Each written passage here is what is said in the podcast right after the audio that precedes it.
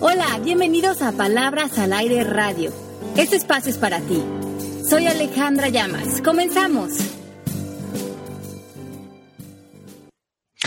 Hola, ¿cómo están? Eh, aquí reportándonos desde Miami, Alejandra Llamas, Melanie Shapiro. Y hoy tenemos un integrante en el programa, Mari, que normalmente está detrás de cámaras, nos va eh, a acompañar con su presencia hoy en el programa. ¡Bravo! Oye, ahora que estuve en México, no sabes la cantidad de fans que tuvo Mari cuando fue la presentación del libro, que estaban Pepe y, Mari acompañándome. Y tú eres Mari, la de atrás de cámaras, tú eres Mari, la, de los controles. los controles. Hoy nos va a acompañar. Mari, detrás de bambalinas. Detrás de bambalinas. Entonces, bienvenidas. Pepe nos irá alcanzando en el programa, está saliendo de un, del quirófano, ya sabemos que es médico y está muy activo en sus prácticas y hoy tenía un caso que está terminando y nos va a acompañar en cuanto termine. Ojalá que, nos alcances pronto, Pepe, porque siempre haces falta. Pero bienvenidas, no, no estamos para nada en mala compañía. Aquí Mari, Melanie, ¿cómo están? Yo súper bien, contentísima de haber sacado a Mari de los controles y contentísima de estar hablando de la pareja y contentísima de que Pepe no me va a fastidiar hoy. Así que empezamos. ¿Cómo estás, María? ¿Estás, lista? Yo estoy preparada, yo nací lista.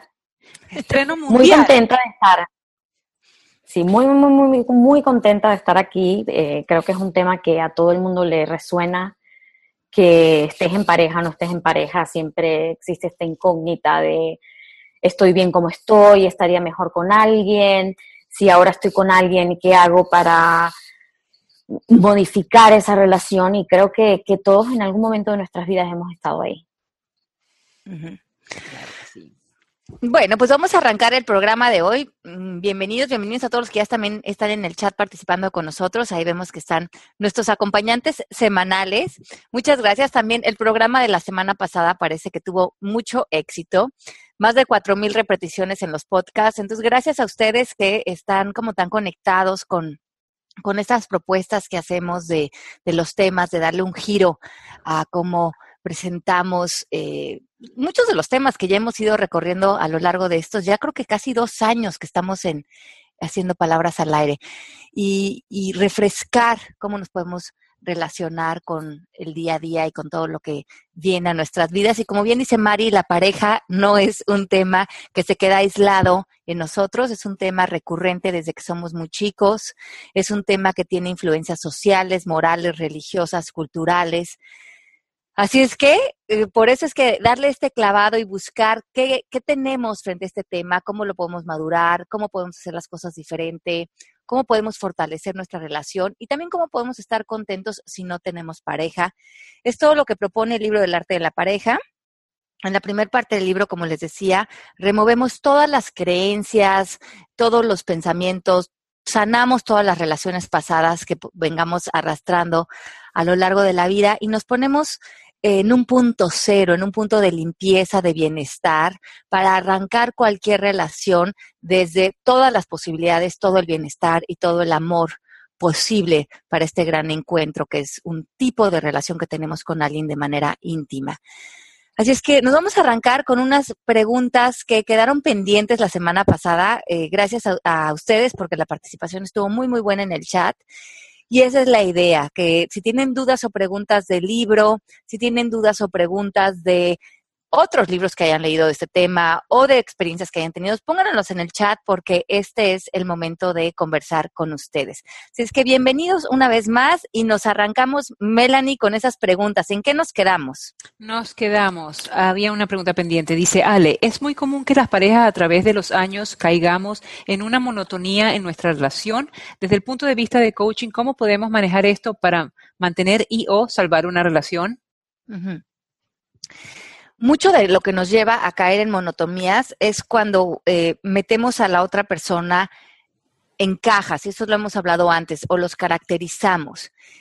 Y lo que empieza a suceder es que eh, nos relacionamos con la persona ya no con el espíritu, con la magia, con, con lo espontáneo, con lo nuevo de esa persona, sino con los juicios, los reclamos, las, la historia, las memorias que empezamos a construir de esa persona, inclusive de la relación, y esto empieza a cartonar de manera muy significativa lo que vemos de la otra persona. Es decir, si tuvimos un mal rato en el pasado, si ya dijimos que nuestro esposo eh, o nuestra pareja es un enojón, es egoísta, eh, no nos complace, eh, nunca recoge la ropa, todas esas pequeñas quejas que empezamos a crearle día a día a la pareja, no son inocentes, se empiezan a volver un filtro a través del cual vemos a la pareja.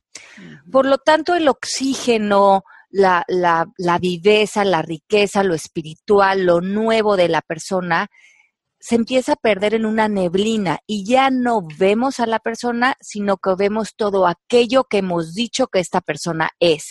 Nos relacionamos de manera más fuerte con lo que pensamos que con lo que realmente está sucediendo con esa persona. Nos, nos sembramos en juicios y perdemos la curiosidad frente al otro. Sí, y nosotros nos convertimos como que también esa persona llena de quejas y llena y, llena de prejuicios y, malhumoradas y fastidio en la pareja y, contribuimos a que la, casa, la familia, el hogar, como se llame, esté, esté como de mal humor, ¿verdad? Yo me he dado cuenta de eso. Sí, ¿y cuántas veces no mm, saludas a alguien y dices, ¿cómo estás? ¿Cómo está tu pareja? Ay, pues ya sabes, igual que siempre.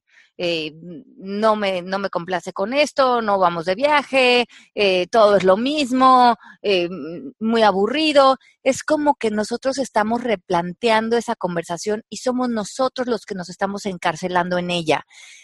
Y hablamos de que los seres humanos lo que más queremos tener en la vida es la razón. Por lo cual, una vez que empecemos a sembrarnos en nuestros juicios, en estas ideas de nuestra pareja, lejos de querer ver a nuestra pareja en otra luz, en reconquistar, en refrescar la relación, en, inventar un romance, en renovar la vida sexual, el ser humano se va a perder en querer evidenciar que esto que digo que mi pareja es, es la verdad. Por lo tanto, todas las otras posibilidades, todo lo nuevo que mi pareja traiga, eh, todas las propuestas, no las voy a ver, voy a darle la vuelta y voy a decir, sí, seguramente ahorita me estás queriendo invitar a un viaje, pero por lo, a, lo mejor te portaste mal o me vas a dar una mala noticia. Empezamos a, a siempre minimizar los esfuerzos del otro para quedarnos en una posición de yo tengo la razón y tú eres esta persona que yo ya determiné, delineé y etiqueté. Y ahí nos convertimos en esas parejas que no aguantan ni cómo respira, ni cómo come, ni cómo eh, trabaja, ni cómo se viste el, el, esposo, ¿verdad? Que hay mucha gente que como que tú oyes eso. Y, y mucho, y, y, luego pasa, muchas veces cuando pasa la vida, y, de, y, y hay, hay, veces que, claro, em, ya la relación, se terminó una relación, y al paso del tiempo, piensas para atrás y todas esas ideas que te fuiste creando y, las personas pensamos que lo que pensamos es cierto y nos estamos convencidos de que toda esta historia que me estoy haciendo de mi pareja es la verdad. Y desde ahí muchas veces nos separamos, nos divorciamos o dejamos una familia y a lo largo del tiempo cuando se empiezan a disolver esos pensamientos, y empezamos a ver otra vez al otro aparecer con su humanidad, con su generosidad, con su amor, con su parte humana, a veces decimos, híjole, ¿por qué estaba tan enojada con esta persona? ¿O por qué no pude tener paciencia? ¿O por qué no pude verle un giro a esta relación? Y muchas veces ya la relación había dado de sí, pero ¿cuántas veces también nosotros mismos nos enojamos con nuestras parejas o con gente cercanas, muchas más por nuestras ideas mentales y nos perdemos de lo que esa persona nos venía a ofrecer en nuestra vida. Así es, así que lo importante es cacharnos y darle la vuelta cuando pensemos que estamos en esa situación de estar solamente juzgando todo lo negativo del, del pobre marido o de la pobre mujer. Entonces, María, entrale.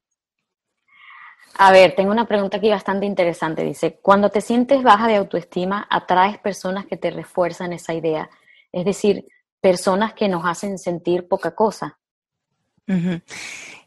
Es esta misma idea reforzada, esta idea de que queremos tener la razón. si nosotros cargamos creencias de no soy suficiente o no soy importante o no soy merecedor, y es con estas creencias nos relacionamos con otra persona o buscamos eh, una relación íntima, gravitaríamos hacia la persona que refuerce esa creencia. Porque en este momento ni siquiera puedo ver que es una creencia. Vivo desde ese lugar, respiro desde ese lugar, sintiéndome no suficiente. Y cuando una persona me quiere dar su amor o me quiere tratar bien, para mí inclusive sería incómodo, porque esta persona me está engañando. Si realmente me conociera, no me querría, preferiría a cualquier otra mujer frente a mí porque yo no soy merecedor, o yo no soy atractivo, o yo no soy suficiente. Hay una conversación tan pobre dentro de mí que ni siquiera gravitaría a una persona que me trate bien o me dé mi lugar, porque eso no hace espejo con las creencias que yo tengo acerca de mí. Wow, entonces esas son las personas que vemos que no se dan a respetar mucho por los maridos, o sea, de eso estamos hablando, porque yo me enamoraría de alguien que me dijera qué linda eres, qué bien me siento contigo, pero ¿cómo enamorarme de alguien que me trate mal? No lo entiendo, pero entiendo que hay personas que tienen parejas pues que no las tratan muy bien, ellas están contentas con su pareja o, conformadas con su pareja, sería la palabra. Si, sin, sin la pareja hace cosas que, que, no son de tu agrado o que para ti representan una falta de respeto, si no te sientes merecedor o no te sientes suficiente, no pones límites. No te sientes con el derecho de diseñar la relación. No te sientes con el derecho de pedir qué te funciona y qué no te funciona, cómo te funciona que se comuniquen contigo y cómo no te funciona. Y no eres claro en lo que quieres y lo que no quieres de la relación porque tu lenguaje no es un lenguaje de una persona que está sentada en su poder. Una persona que está sentada en carencias de limitación se paraliza porque está más en el miedo, en la carencia, y lo que hace es que no habla, no, no pone límites. Hmm. Ok, entonces tenemos el programa de radio de los límites, también hay que oírlo, las personas que no tienen límites o que no, no saben poner límites. Erika nos dice, yo tengo dificultades para comunicarme con mi esposo, y pero no sé cómo hacer para mejorar esto y sigo casada considerando que hay otras cosas valiosas por las cuales seguir. Hablo muchísimo en el libro del arte de la pareja sobre cómo crear una comunicación efectiva en la relación. Y hemos hablado aquí en coaching de que hay cuatro actos de lenguaje, que son las peticiones, las promesas, las declaraciones y las aseveraciones. Y explico en el libro detalladamente cómo usar cada uno de estos actos de lenguaje y el propósito de estos actos es crear nuestro futuro con nosotros y con otros para establecer relaciones y vínculos fuertes que nos den los resultados que deseamos en la relación, en nuestro futuro, en lo que queremos construir. Entonces, vamos a ver de qué manera logramos eh, llevar estas herramientas que se aprenden eh, de lenguaje para ir construyendo en la relación todo aquello que deseamos. También decimos mucho en coaching que cuando no sabemos usar nuestro lenguaje, es cuando estamos en la queja, en la justificación, en él debería de cambiar, ella debería de hacer esto diferente, porque al no sentir que tenemos estas herramientas en el lenguaje que nos mantendrían separados y sólidos y construyendo desde un lugar de fuerza y de poder y de limitación, en esa frustración queremos que el otro cambie para que nos dé gusto, pero no sabemos que con el lenguaje podríamos diseñar los acuerdos en los que los dos estuviéramos en paz y contentos. Ajá, súper importante. Mari, ¿qué piensas? A ver, aquí creo que hay un, tema bastante interesante en cuanto a la pareja que, creo que me, me, me puedo identificar bastante con él. Era una pregunta que había quedado en el aire la semana pasada. Dice, tengo tiempo que he buscado estar bien, bien conmigo, eso de ser eh, uno, su propia pareja, me hace sentido. Y en ese proceso decidí terminar con la relación que llevaba y me sentía triste. Y a veces me pregunto, ¿eso fue ego también? ¿Dejarlo por querer estar mejor? A veces me agobio con estos pensamientos y no sé cómo llevarlos, sin que me azoten. Ok, entonces vamos a hablar que en coaching todo lo que es ya es perfecto. Todo lo que pasó, todo lo que va a pasar, estamos en un universo ideal y a veces tendemos a sobre racionalizar las cosas. Si esa relación terminó, a lo mejor te estás pensando que lo hiciste para estar mejor o conocerte más o estar en un mejor lugar. Y esas son las razones que te estás dando por las cuales terminó. Pero en el fondo, a lo mejor hay muchas más, eh, ni siquiera razones, cuestiones eh, eh, de energía, de camino, de espíritu, por lo cual las relaciones se terminan o se disuelven. Probablemente el camino entre ustedes ya se había disuelto, ya se habían enseñado lo que se tenían que enseñar. Por lo tanto, se retira esta persona, que son nuestros grandes maestros en la vida, y tú has puesto esta, esta historia de que lo hiciste por esta razón. Inventamos, tendemos a hacer esto, a, inventar cuentos, a ponerle palabras a las cosas que suceden, porque así funciona la mente analítica. E, en este trabajo nos permitimos también estar en esta posición de no entender, de no quererle buscar em, razonamientos a todo. Simplemente la relación terminó, punto. Si por otro lado tú has encontrado que en ese espacio has eh, buscado cómo estar mejor, quererte, enamorarte de ti, estar en un lugar de bienestar, entonces te estás dando cuenta que eso es lo que te tocaba vivir y eso es lo correcto. Ir al pasado para seguir analizando si algo lo hice desde un lugar de ego de, o de amor o de tal, simplemente las cosas ya así se dieron y así hay que seguirlas trabajando. Eh, cuando estamos en ego, normalmente decimos que estamos en una posición de desamor. Y eso querría decir que estamos en un lugar de defensa, de ataque, de miedo, de culpa. Y eso lo logran nuestros pensamientos. Por lo tanto, si podemos mm, soltar esos pensamientos y estar en un lugar de bienestar en el presente, ahí estamos fuera del ego. El ego ahorita está actuando cuando te mete esa conversación del pasado recriminándote si dejaste esa relación por estar bien o por estar mal. Ahí es donde el ego está actuando ahorita en ti porque te está alejando del presente y de estar en presencia con lo que estás viviendo. Claro, porque mira qué gracioso es que dejes a una pareja porque no te sentías bien, porque no te trataba bien o porque simplemente querías estar solo y cuando estás solo entonces ni tú misma te, te, te tratas bien.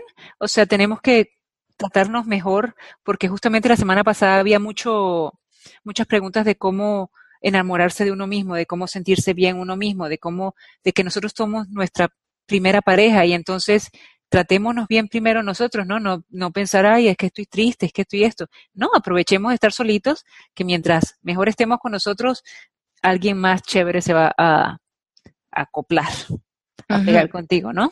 Sí, va a, ser, va a ser como un efecto extensivo de tu conversación de bienestar. Y si la persona está o no está, no importa, porque nosotros estamos bien con o sin la persona. Si está la persona, extendemos este compartir de bienestar, pero ya si la persona se retira de nuestra vida, no hay este desgarre de venas porque no hay un cambio profundo en, en, nuestra estabilidad emocional. Nosotros somos los responsables de eso y seguimos cuidando eso para nosotros mismos. Y recordarla como una relación bonita y recordar las memorias bonitas y pa'lante. Otras más bonitas vendrán. Aquí Carla, dice, Ale, ¿y si la persona del pasado sigue regresando y hay sentimientos fuertes aún? Ay, ay, ay. ay, eso me gusta. Eh, bueno, Carla, si, si esa persona eh, sigue regresando y tú sientes que todavía hay una conexión, sé clara con tu lenguaje y sé claro de, de cómo quieres llevar esa relación. Si van a hacer esos encuentros esporádicos y eso te funciona, acuérdense que en coaching no vamos a hablar de lo que está bien ni lo que está mal. Tú, Carla, tienes que pensar cómo te funciona que esa persona entre y salga de tu vida. Y lo que tú decidas lo vas a manifestar en palabras. Y el primer acto lingüístico, que es el más importante, es la petición. Y en, cuando las parejas no sabemos pedir lo que queremos, lo que deseamos, no tenemos diseño sobre nuestras relaciones. Por lo tanto, ¿qué tanto tienes que pedirle hoy a tu relación, a ti primeramente, al otro, para que la relación se vaya acercando a aquello que quieres vivir y sea funcional y sea grata para ti? Súper. Y Super María en los controles nos hace una pregunta. Mira, ella dice, tengo una pregunta yo. ¿Es posible que la relación de nuestros padres afecte cómo nos relacionamos en pareja? ¿Y cómo empezamos a sanar como adultos aquel ejemplo que pudo no haber sido el ideal para uno? Es decir, cómo ver que esa no es la única manera de relacionarnos en pareja. Uy, qué buena pregunta. Sí, es nosotros muchísimo de nuestro aprendizaje cuando somos niños es por imitación. Por lo tanto, mucho de las relaciones y cómo se llevan las relaciones, nosotros lo, lo aprendimos, lo entendimos, lo copiamos desde esos primeros ejemplos que tuvimos alrededor de nosotros.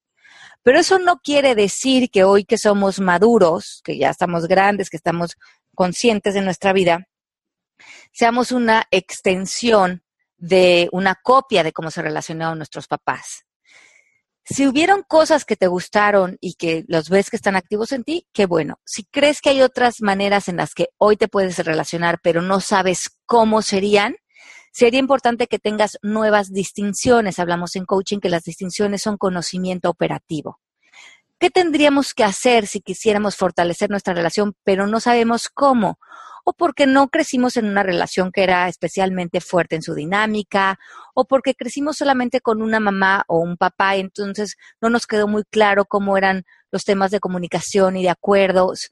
Y no pasa nada, lo único que tenemos que hacer es tomar libros, tomar mentores, escuchar podcasts de personas que nos van a enseñar cómo comunicarnos, cómo crear acuerdos qué es importante en una relación de pareja, cómo hablar en una relación de pareja de dinero, de sexo, de religión, cómo crear eh, acuerdos financieros, todos los temas, y hago una lista extensiva en el libro del, del, arte de la pareja, de todos los temas que tienes que tocar antes de empezar una relación, cuáles son, cómo tocar esos temas, qué peticiones hacer para que el día de mañana estas no sean minas con las que nos estemos topando, que sean eh, detonadores de que la relación el día de mañana eh, no funcione. Este, yo creo que vale la pena aquí decir, cuando yo era chiquita, yo estaba en un, o sea, mi papá y mi mamá no tenían el mejor matrimonio del mundo, ¿verdad? Y yo veía a mis amigas, pues alguna, una mamá era viuda, la otra mamá estaba siempre con la hija acompañándolo a todo lo que necesitaba la niña para el colegio, y habían otros matrimonios que me encantaban como eran como padres y como pareja.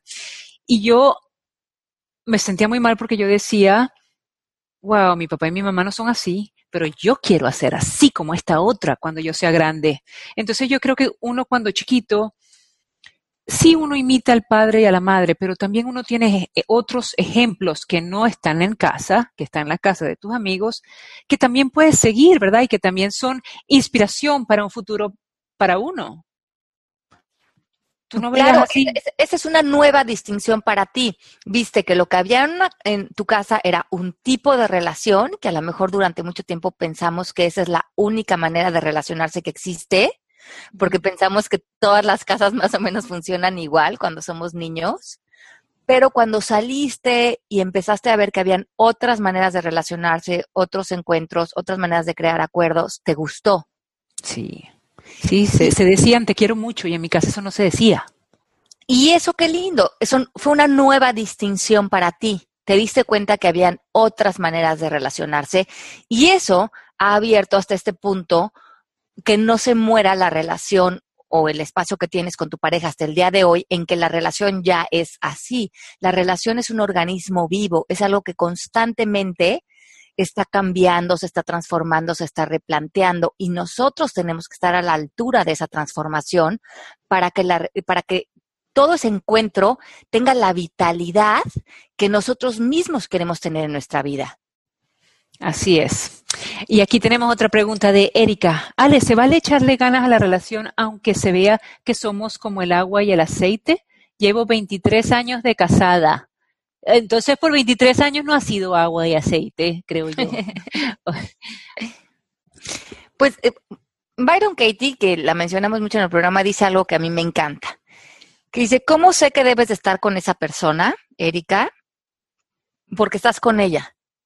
Y el universo es perfecto. Y si sigues con esa persona, es porque ahí todavía hay espacio para ustedes, para crecer y para estar. Y si estás desde un lugar de amor, tiene sentido. Ahora, si estás en una relación por miedo, entonces ya es momento de terminar con esa relación inmediatamente. Si estamos ahí por miedo, por violencia, porque nos sentimos sometidos, porque eh, hay que comunicarle a todo mundo en la situación en la que nos sentimos frente a nuestra pareja y ponernos en un lugar de bienestar. Esa relación la estamos prolongando por miedo.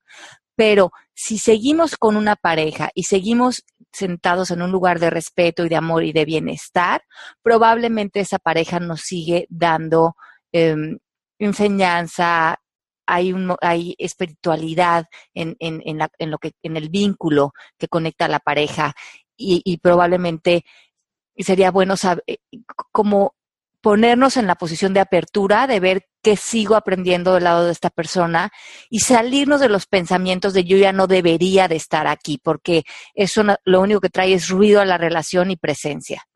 Pero Ale, si ella le echa ganas y le echa ganas y le echa ganas y si sin embargo ese sentimiento de que, ay, ya no sé, o sea, no lo veo, no lo veo, no lo veo, existe, pues también se vale cambiar. Exacto, si ya no estás, por eso creo que la, la gran pregunta que nos tenemos que hacer es, dentro de esta relación existe todavía amor por mí, o sea, es amoroso que yo esté aquí para mí, es amoroso para la otra persona lo que le estoy ofreciendo, es amorosa mi energía y el entusiasmo que estoy poniendo en esta relación. Si ya no hay, eh, eh, eh, si ya no podemos contestar que sí, probablemente no, estamos haciendo justicia al, gran encuentro que tenemos. Eso no quiere decir que obviamente las parejas a veces van a tener sus retos o, sus acuerdos o, obstáculos, pero que en el fondo estamos logrando acabar en un lugar amoroso para todos de manera holística. Perfecto. Entonces, este, Claudia nos pregunta, ¿cómo se puede detectar cuando ya no hay espacio y posibilidad de seguir adelante? ¿Cuándo es el momento o qué factores te permiten ver que tienes que terminar una relación? Eso era lo que estábamos hablando, ¿no? Sí, que mm, cuando, cuando ya te... Eh, es muy fácil. Si ya no estás contento, eso ya se acabó. Miren, yo les tengo un, un, un ejemplo de una amiga. Ella se va, o sea, bueno, ella fue la que me aconsejó a mí esto. Este, cuando ella se siente que una relación está algo monótona, ella lo que hace fue es inventar un viajecito, no necesita ser para el exterior ni nada, algo que se, sea fuera de la monotonía del hogar de los hijos y de las responsabilidades, que es algo que le pone mucha carga a la pareja. Entonces, cuando ellos se van y están el uno para el otro juntitos y se dan cuenta de que la otra persona tiene todavía lo que te hizo enamorar, ahí está, ahí está la pareja y eso es lo que tienes que conquistar y traerlo a la realidad de tu día a día. En cambio, si vas y tratas de hacer esa, ese viajecito y no le sigues encontrando nada a la pareja, pues eso es una señal de que hay algo allí que no está funcionando. Esa es la manera terrenal menos espiritual de decirlo, pero creo que vale la pena. Claro, si, si ya te fuiste al viajecito, eh, echaste todo tu parte, contribuiste con el amor, te abriste, tomaste responsabilidad de ti, de tus actos, de tu lenguaje, de tu dinámica en la relación y no estás contento, probablemente esa relación ya eh, acabó de darles a los dos lo, que les venía a dar y lo ideal sería entonces eh, alejarse con un corazón en paz. Ok, entonces Blanca pregunta, ¿Qué pasa cuando todo termina y sentimos un dolor muy grande, reconociendo que hay muchas cosas en las cuales trabajar, pero el dolor está presente? ¿Hace sentido mantener una amistad aunque el contacto levante heridas y genere dolor? Bueno, pero si ya terminó aquí la relación, lo importante sería que sanara todos esos pensamientos que le están causando este dolor. Decimos en, eh, coaching que el dolor o este malestar, este sufrimiento es producto de lo que pensamos. Sería muy importante que eh, hiciera una lista de estos pensamientos que tiene acerca de la relación y los trabajara y explorara cuál de ellos son absolutamente ciertos o van con la, con la verdad para que evaporara cualquier sufrimiento adicional que está llevando a esta, a esta relación o a este terminar de la relación, para que pudiera estar en un lugar emocionalmente válido, fuera de, de, conversaciones mentales que ahorita la pudieran estar atormentando, y entonces tuviera mucho más claridad de cómo relacionarse o cómo terminar esta relación desde una mente en paz. Y estoy segura que de ese dolor hay algún aprendizaje y eso es lo positivo que vamos a sacar. Ok, Salenem dice, yo terminé el libro, muchas gracias Ale. Tengo una pregunta. En una parte del libro mencionas que no tiene sentido hablar sobre nuestras ideologías para convencer a otros. Lo entiendo. Hay que respetar las ideas de otros porque a cada quien le funcionan cosas diferentes. Pero en un mundo que nos exige tener opiniones, criterios, convencer, influir, ¿de qué podríamos hablar desde el punto de vista del coaching? Ya no podemos ya no tenemos opinión de nada, no tiene caso exponer lo que creemos, ya que cada quien es diferente. ¿Cuál sería la conversación que podríamos tener con las personas desde el punto de vista del coaching? Bueno, creo que mm, mm, podemos conversar de muchísimas cosas. Lo único que te pide el libro es que, que no quieras imponerle tus ideas a otros que no quieras eh, tener la razón a toda costa, sino que las dos puntos de vista, las dos eh, interpretaciones de lo vivido sean válidas dentro de la relación. Cuando, cuando, cuando tengas una conversación, en vez de dar las opiniones como si fueran la verdad, mi esposo y yo lo que tratamos de hacer es decir, mi interpretación de esto que estamos viviendo o que pasó o que quiero hacer es esta yo tengo esta idea, ¿tú cuál tienes? Lejos de pensar que lo que yo estoy diciendo es la verdad absoluta, me abro a tener una conversación con él porque me enriquece darme cuenta que él tiene otro punto de vista y probablemente muy diferente al mío, pero que tener otra perspectiva, otra manera de ver las cosas enriquece y crea más ideas, más posibilidades de lo que podemos lograr. Entre más eh, perspectivas podemos incluir en, nuestro, en nuestra vida, en nuestras conversaciones, más cosas se nos ocurren, más, planes podemos hacer. Eh, empieza a ser una vida mucho más rica que cuando nos quedamos limitados en una conversación solo mía. Y, creo que eso es lo que eh, enriquece cuando están incluidos todos los puntos de vista, no nada más de nuestra pareja, también de nuestros amigos, de la gente con la que trabajamos no salir con una postura definida, sino una postura incluyente. Y yo te puedo decir, Serenem, que Ale, cuando este, salimos, cuando estamos todo haciendo ejercicio, almorzamos y con un vinito más, tiene todas las opiniones del mundo. Porque te imaginas no tener conversación, o sea, no, tampoco así, pero, pero sí opinamos y nos reímos mucho también. Erika pregunta, Ale, pero es que pasa que hay días que te sientes contento y hay otros días que no tanto. ¿Se diría que estoy basando mi relación en las emociones? ¿Cómo, cómo te mantienes estable? Ok, entonces, eh, la relación o la otra persona con la que nos estamos relacionando está fuera de nuestro ámbito, es algo que está, mm, es algo sobre lo que no tenemos control. Sobre lo que sí tenemos control es sobre nuestro estado emocional, el nuestro. Y sobre ese nosotros debemos de mantener esa estabilidad sobre lo que tiene que ver con nosotros independientemente de lo que esté pasando afuera, incluyendo a la pareja. Por lo tanto, hay que hacer prácticas todos los días, como hacer ejercicio, eh, oír música, pasar un buen rato, cultivar a las amistades, todo lo que en el día mm, eh, nos sirva para construir una estabilidad emocional de la cual nosotros nos podemos hacer responsables. Si tenemos factores externos, como la pareja o en este caso en particular la relación, y en, en ella hay dependencia de nuestro estado emocional, pues sí vamos a estar en un yoyo, en un estilo y afloje de estar bien, estar mal, estar bien, estar mal por lo tanto, recogemos todo ese poder que le estamos dando a algo externo para darnos nosotros esa fuerza emocional extensiva a lo largo del tiempo y lo que vaya sucediendo con la pareja lo podemos ir manejando y, relacionándonos con eso y creando acuerdos, siempre desde esta fuerza emocional constante de la cual nosotros nos hemos hecho responsables. Erika, y te voy a dar el mejor eh, consejo que Ale me ha dado a mí. Cuando yo me pongo así medio dramática, y yo le pido coaching, ella, lo he dicho antes en otros programas, ella me ha dicho, relájate, Relájate, deja la novela, deja el drama, deja las emociones. Mira, también cuando yo creo que las parejas nos ven a nosotros como esas personas en las que nosotros nos convertimos y si nosotros estamos en el drama y en la novela, pues nadie quiere estar con una persona dramática. Entonces lo que yo te invito es a pensar cuando tú te sentías la mujer más cool del mundo.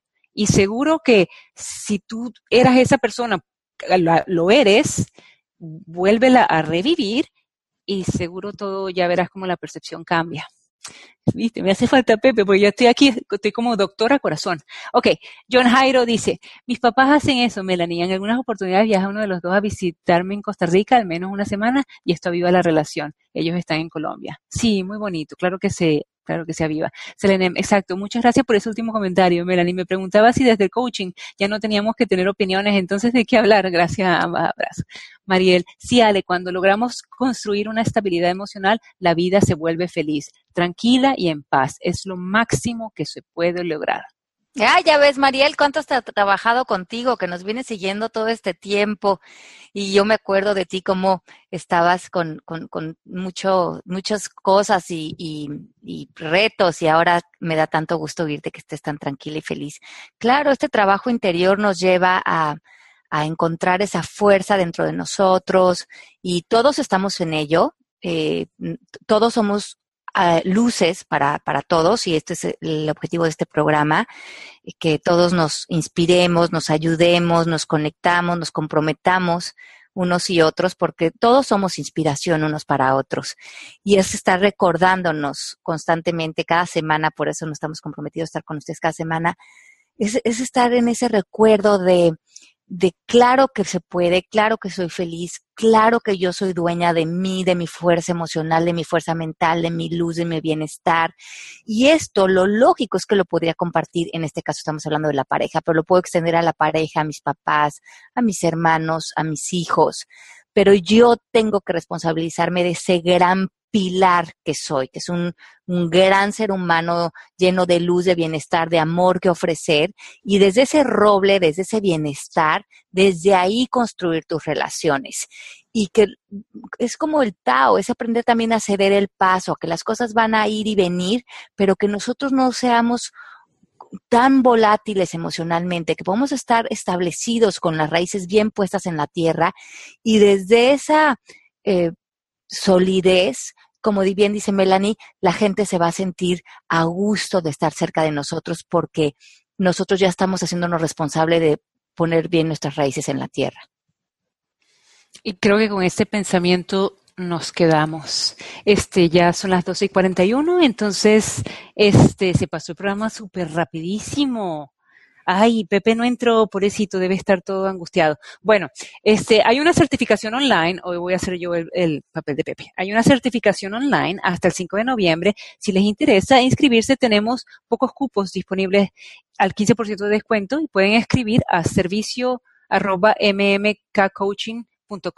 para más información. Así que todas las personas que nos oyen, que se alimentan, que quieren seguir alimentándose, que quieren buscar la felicidad y la paz y tomarse esa pastillita azul de ser feliz, pues métanse en la certificación online, que yo se los recomiendo y estamos en 15% de descuento, así que hay que hacerlo. Hay que hacerlo, Melanie. Tú ya, te la, tú ya la hiciste como cinco veces. Ya la hice, la hice como cinco veces y tengo este programa de radio que me da terapia todos los miércoles. Así que este, ya, ni, ya ni me aguanto de mi, de mi propia felicidad. y lo rico es que la compartes conmigo. Así es, y tú conmigo. Hagamos un programa de cómo descubrir nuestros talentos. Ajá, esa la han pedido varias veces. Bueno, ya tenemos uno, ya tenemos, es de los primeritos que hicimos. Búscalo en el SoundCloud, Mariel. Hay uno de nuestros talentos. Buenísimo. Buenísimo. Bueno, les mandamos un beso muy, muy grande a todos los que nos escuchan, a todas las personas del chat. Creo que ahora sí contestamos todas las preguntas que estaban pendientes. No sé si se, si se quedó alguna pendiente o no. Si se quedó de una vez la contestamos, pero creo que estuvimos bien. Ya sacamos todas las preguntas, Melanie. Hicimos buen trabajo. Sí, Le mandamos un besito a Mari, eh, que se, por, por, lo menos se conectó a saludar para que vean cómo sí existe. un, un besito a Pepe que lo queremos muchísimo, ya de estar corriendo en el tráfico para llegar, pero bueno, también hay que darse a desear, Pepe, y a todos nos hiciste falta en este programa, así que nos vemos contigo en vivo la próxima semana. Y Natanael, un beso muy grande, John Jairo, Mariel, eh, Lupita, todos, Mariel, todos, les mandamos un besito muy, muy grande. Los queremos muchísimo y hasta la próxima semana en vivo con ustedes. Aquí, esto fue Palabras al Aire Radio. Gracias por un miércoles más con ustedes. Hasta la próxima, un beso, chau, chau. Esto fue Palabras al Aire Radio con Alejandra Llamas. Te esperamos en vivo la próxima semana.